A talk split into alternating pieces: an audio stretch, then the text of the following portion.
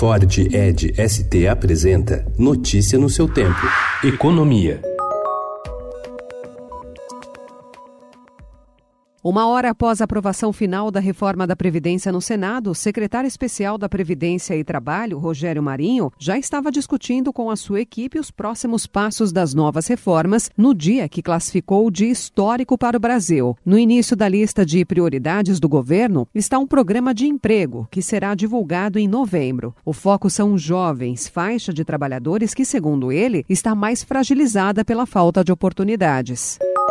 Mesmo apontando para uma economia de 800 bilhões de reais em 10 anos, o governo não conseguiu manter o texto da reforma da Previdência como queria durante sessão de ontem no Senado. Na reta final da votação, os senadores aprovaram uma alteração proposta pelo PT que garante aposentadoria especial por periculosidade por 78 votos favoráveis, nenhum contrário e nenhuma abstenção. As novas regras entram em vigor na data da promulgação, exceto as alíquotas de contribuição, que passam passam a valer após 90 dias. A Comissão Especial da Câmara, que analisa a reforma da Previdência dos militares, aprovou ontem o texto base do projeto de lei que altera as regras de aposentadoria dos integrantes das Forças Armadas, policiais militares e bombeiros. O texto também trata da reestruturação das carreiras dos militares.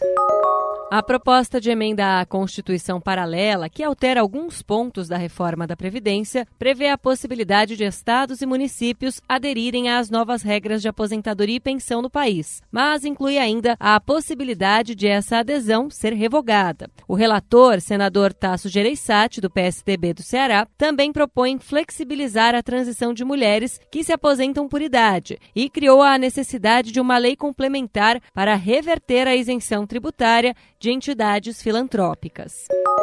Senadores da região Nordeste querem aproveitar a discussão da reforma tributária no Congresso para buscar mais receitas para seus estados, que são os grandes produtores de energia renovável e enfrentam dificuldades de caixa. O senador Marcelo Castro, do MDB do Piauí, sugere a criação de royalties sobre a energia solar e eólica na forma de uma emenda proposta de simplificação dos impostos. Notícia no seu tempo. É um oferecimento de Ford Edge ST, o SUV que coloca performance na sua rotina rotina até na hora de você se informar.